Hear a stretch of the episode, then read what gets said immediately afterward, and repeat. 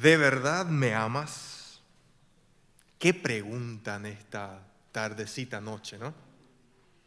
Pareciera ser retórica a primera vista, porque los que han dado su testimonio, lo que van a estar dando todavía y lo que han dado a la tarde, obvio que amamos. Pero aún así sigue siendo una pregunta que nos quiere guiar en, este, en esta reflexión de la tarde. Por medio de lo que han contado aquí, lo que después públicamente van a mostrar eh, como un acto de obediencia delante de Dios y delante de la iglesia, nace un antes y un después en, en tu vida. Porque con este bautismo que vamos a celebrar en unos contados minutos, vas a sellar un discipulado, el discipulado, y la obediencia al Señor y a su iglesia. Desde el momento por venir, cada uno de ustedes va a ser marcado con las aguas del bautismo, con ese simbolismo, como miembro del cuerpo de Cristo en la iglesia local que es la iglesia Concordia de lo que mira Dios y lo que dice su palabra, la identidad espiritual de aquellos que se van a bautizar hoy a través del bautismo va a estar completa. Eso significa que obtienen una membresía en el reino de Dios aquí en la tierra, con la que ahora se pueden identificar en todo lado y en todas partes. Yo soy discípulo de Jesús, yo soy seguidor de Jesús y felicito por ello. Buen trabajo bien hecho. Seguir a alguien significa identificarse con esa persona, esas personas o con un objeto, con alguna cosa, ¿no? Seguimos a alguien porque nos sentimos cómodos con él o con ella. Creemos en él, nos motiva, nos anima, nos lidera de alguna manera y nosotros lo seguimos. Sentimos un, amor, una pasión que nos impulsa hacia esa persona y de alguna manera nos atrae. No sé si estoy bien con esta ilustración del fútbol, pero si de repente eres un aficionado del Bayern o del Chelsea o del Manchester City o no sé por dónde ustedes surfean en las cuestiones de copas y eso, pero entonces no se pone uno una camiseta de otro club, eso no se hace. Ni siquiera si te pagan o si perdiste una apuesta, no se hace. O te quedas con tu club. Pero tan a menudo sucede que justo aquello que no se hace o no se debería de hacer es justo lo que se hace. Es lo que de repente pasa. Pensando de repente en algunas situaciones personales nuestras o de algunos, ya habíamos decidido de de, buscar de repente contenido pornográfico u otro contenido dañino en las redes sociales, pero nuevamente no lo logré. Había progresado muchísimo en el trato con los medios de comunicación y de alguna manera volví al punto en que mi teléfono celular se sobrepuso a mi descanso en la noche. Una falla y con eso muchas veces nuestro ánimo se hunde. Puede que inclusive nos sintamos decepcionados de nosotros mismos y pensemos, bueno, otra vez no lo logré. Y como consecuencia nuestra pasión de repente se apaga. Y uno dice, probablemente todo esto es en vano. Lo que decían mis amigos o mis vecinos o mis familiares, eh, capaz es cierto, esto no es para mí. Ser discípulo de Jesús de repente no es para mí. Pertenecer a una iglesia quizás no sea mi cosa. ¿Ahora qué? Pienso en Pedro de la Biblia. Estuvo en una situación similar. En su pecho latía corazón de pescador. Y después de que Jesús lo llama a ser pescador de hombres, estaba lleno de energía y entusiasmo. Ahora su vida finalmente parecía tener sentido en medio de esta alegría, negó a su maestro tres veces. Y cuando horas más tarde muere Jesús, Parece que la burbuja de este cuento de hadas de Pedro parece estallar. Se desvanece lentamente. Pero ¿cómo sucedió esto? Si Pedro, discípulo, estuvo los tres últimos años al lado de, de Jesús en su ministerio, siempre lo vemos como un hombre prepotente, pero muy seguro de sí mismo, de la situación, de su fe, hasta el punto de inclusive estar listo y preparado para morir en la cruz con Jesús. Pero de repente todo parecía como que deshacerse en pedazos, evaporarse. Puede que yo ya estaba tan seguro de mi decisión y el curso el cual, en el cual estuve para el bautismo fue tan bueno, me sentí tan pleno, como si pueda, pudiera salvar todo el mundo de su perdición. Pero luego llegó el lunes y con el lunes la semana, el mes, el año y el resto de mi vida. Yo estaba tan avanzado en mi vida cristiana, ya sabía mucho, había leído, había orado, había estudiado, me sentía espiritualmente maduro y fuerte, pero aún así el pecado me derrotó una vez más. ¿Cómo puede ser eso? Después de la resurrección de nuestro Señor Jesús, Él se le apareció unas tres veces en total a sus discípulos.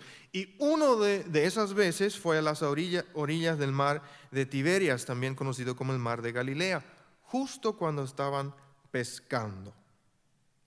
Cuando los discípulos regresan a la orilla, desayunan juntos con Jesús y luego observamos un diálogo entre Jesús y Pedro que podemos encontrar en el Evangelio de Juan capítulo 21 versículos 15 al 9.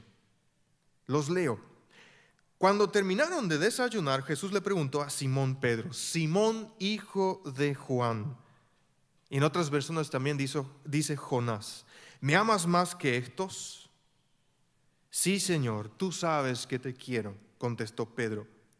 Apacienta mis corderos, le dijo Jesús. Y volvió a preguntarle, Simón, hijo de Juan, ¿me amas? Sí, Señor, tú sabes que te quiero. Cuida de mis ovejas. Y por tercera vez Jesús le preguntó, Simón, hijo de Juan, ¿me quieres? A Pedro le dolió que por tercera vez Jesús le hubiera preguntado, ¿me quieres? Así que le dijo, Señor, tú lo sabes todo. Tú sabes que te quiero. Apacienta mis ovejas, le dijo Jesús. De veras te aseguro que cuando eras más joven, dice Jesús a Pedro, te vestías tú mismo e ibas donde querías, pero cuando seas viejo, extenderás las manos y otro te vestirá y te llevará a donde no quieres ir. Esto dijo Jesús para dar a entender la clase de muerte con que Pedro glorificaría a Dios. Después de eso añadió, sígueme. Imagínense, después de que Pedro, evidentemente algunos días atrás, había metido la pata, Jesús se le acerca y le dice, sígueme. ¿Qué acaba de pasar aquí? ¿Es tan fácil para Jesús perdonarle su traición hace días atrás? Sí, lo es.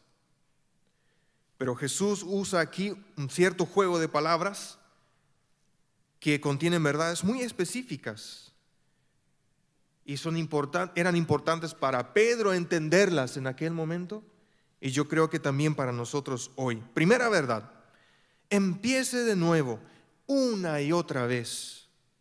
Si miramos los versículos 15, 16 y 17, notamos que Jesús no dice o no usa la palabra Pedro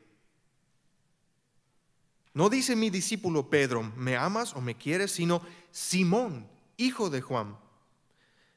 Él usó Simón, no Pedro. Pedro, un nombre que Jesús ya le había dado anteriormente a su discípulo. Entonces, ¿por qué usa la palabra o las frases Simón, hijo de Juan, y no, no le dice Pedro.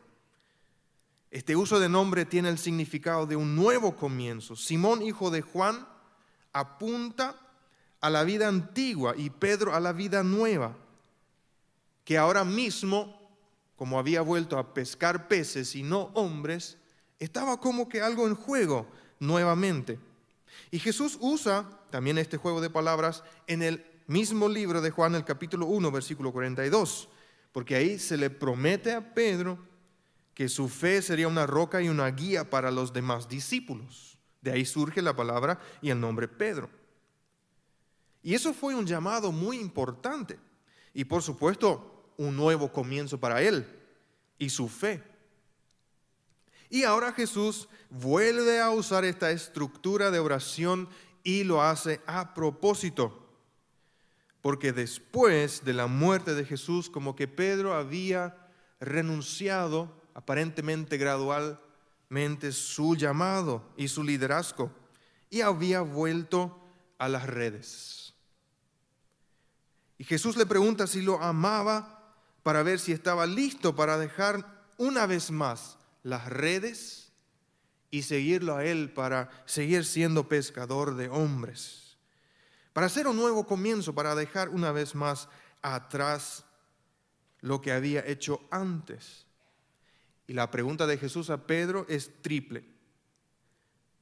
Cuando lo pregunta por tercera vez, Pedro se entristece porque parece darse cuenta de, de, que esto estaba relacionado con la triple traición y negación.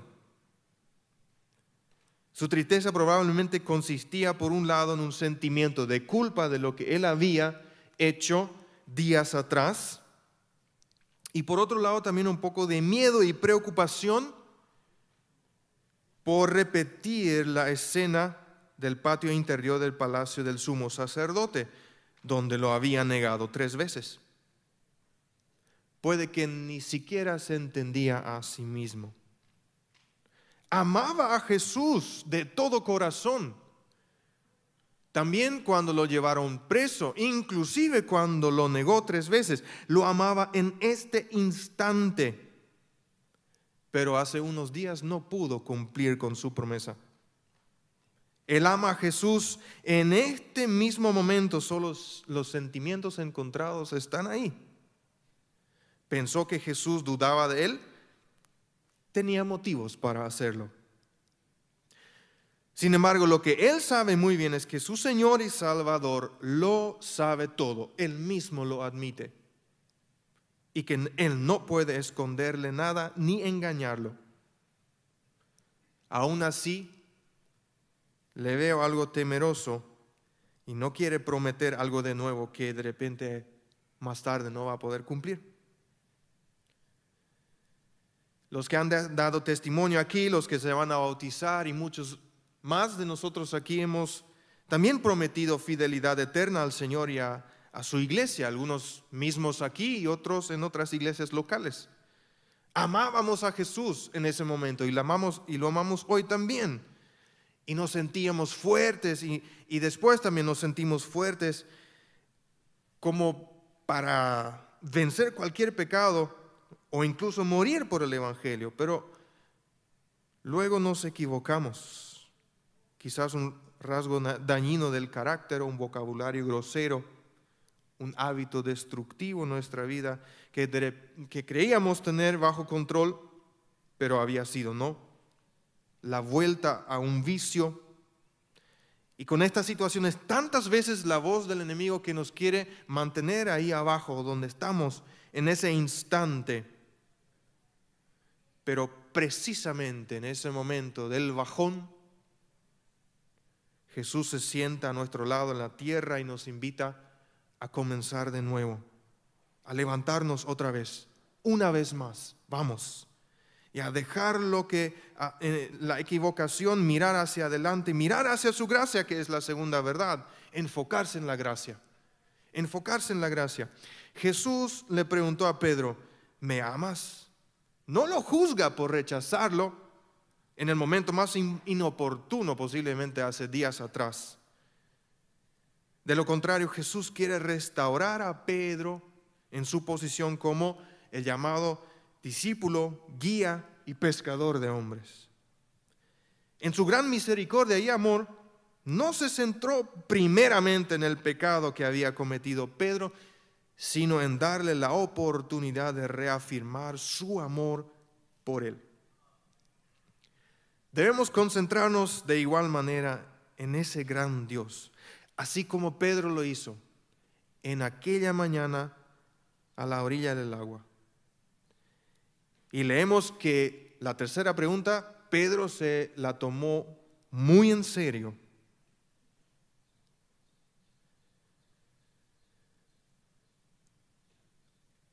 Y luego Jesús le dice, sígueme. No fue después de la primera pregunta, fue después de la tercera. Porque pareciera que Jesús ahí se da cuenta que tiene toda la concentración de Pedro. La pregunta que me hago a mí y nos hago a todos, nuestro enfoque también está en Jesús. Sí, por supuesto que lo está. Y no, no siempre funciona. Y estos son momentos desalentadores en la vida cristiana. Yo los experimento. Quizás tú también. Pero lo que importa en este momento es la dirección de nuestra mirada, nuestro enfoque. ¿A quién o a qué miramos? ¿A las palabras destructivas del enemigo quizás? ¿O al momento eh, de derrota? ¿O a las palabras y a la gracia de Jesús? Porque es la gracia que Jesús desea invertir en ese momento para restaurarnos, como a Pedro, solo que él se había quizás debilitado, desanimado y ahora necesitaba un impulso para renovar su obediencia a Jesús, la obediencia hasta la muerte, que es la tercera y última verdad de este sermón. Nosotros los cristianos leemos los versículos 18 y 19, donde Jesús predice la muerte de Pedro, con algo de temor. Yo lo leo de repente con algo de miedo, me da escalofríos, como Jesús lo describe, pero es justo lo contrario lo que Jesús quiere enseñarnos aquí. Jesús nos permite a nosotros ver que debe haber un antes de Cristo y un después de Cristo en nuestras vidas. Antes de Cristo, cuando Pedro era joven, él siguió su propia voluntad, su propio camino. Y también vemos que también lo hizo ya estando con el Señor. Y la pregunta que me hago aquí es, ¿cuánto tiempo yo llevo caminando mi propio camino? ¿Cuánto tiempo lo hice sin Jesús? ¿Y cuántas veces también lo hice ya estando con Él? Pedro siguió su propio camino, lo que de hecho le llevó otra vez a pescar peces. Pero era hora de comenzar de nuevo. La profecía de Jesús sobre su futura vida y muerte realmente es un poco cruda cuando la leemos de manera aislada, pero si seguimos la vida de Pedro, después de esta conversación encontramos que él obedeció, que él obedeció hasta la muerte. Hizo lo que Jesús mandó, a cuidar de sus ovejas. Pueden seguir leyendo después los primeros capítulos de los hechos de los apóstoles que dan testimonio de ello. Sin embargo, estas palabras fueron específicamente para Pedro, pero a través de él ahora se revela una nueva oportunidad para ti y para mí. Jesús dice, extiende tus manos hacia mí, búscame y dime lo que hay en tu corazón y te enviaré guía divina. Ya no sigas tu propio camino, sino, permite que yo te guíe, que yo te muestre el camino. Y si de repente tengas que sufrir burlas, desprecio, miradas que juzgan por amor a mi nombre, yo estaré contigo. Siempre te mantendré listo para seguir batallando, dándote instrucciones sobre a dónde y cómo debes ir y las fuerzas para ello nunca te faltarán. Se nos permite vivir por el poder de Dios. El Señor nos lleva paso a paso y cuando las cosas no salen como queremos, confiemos en Él que nos guía. Es el buen pastor quien nos da vida y satisfacción plena, quien nos capacita a cada uno de nosotros para serle fiel a Él y mantenernos fieles a Él. Y de ahí ahora resuenan las palabras de Jesús, sígueme. Para Pedro esta invitación ahora definitivamente tenía un significado más profundo que en el capítulo 1, versículo 43, donde se entendía más bien en un camino triunfal del Mesías, pero ahora significaba específicamente seguir el camino de la cruz. Seguir el camino de la cruz, que significa esa llamada para nosotros en esta tardecita. Quizás el comienzo extenso, el, comienzo de un extenso autoanálisis eh, que nos pueda acompañar en esta nueva semana, en esta nueva vida como discípulos, sea apropiado aquí. Cada uno de nosotros puede echar un vistazo hacia adentro y descubrir dónde hay modales o costumbres de la vida anterior todavía que tienen control sobre nosotros. Si evaluamos brevemente nuestra vida diaria, podemos ver en qué área tenemos que enfocarnos más todavía en Jesús. Puede ser que en algunas áreas de nuestra vida seamos doble cara. Frente a las personas somos alguien y frente a nuestra familia otra persona, o quizás en público nos mostramos como hijos de Dios, pero en lo privado, en lo escondido, nada que ver. Dios no nos quiere ver sufrir de esta manera.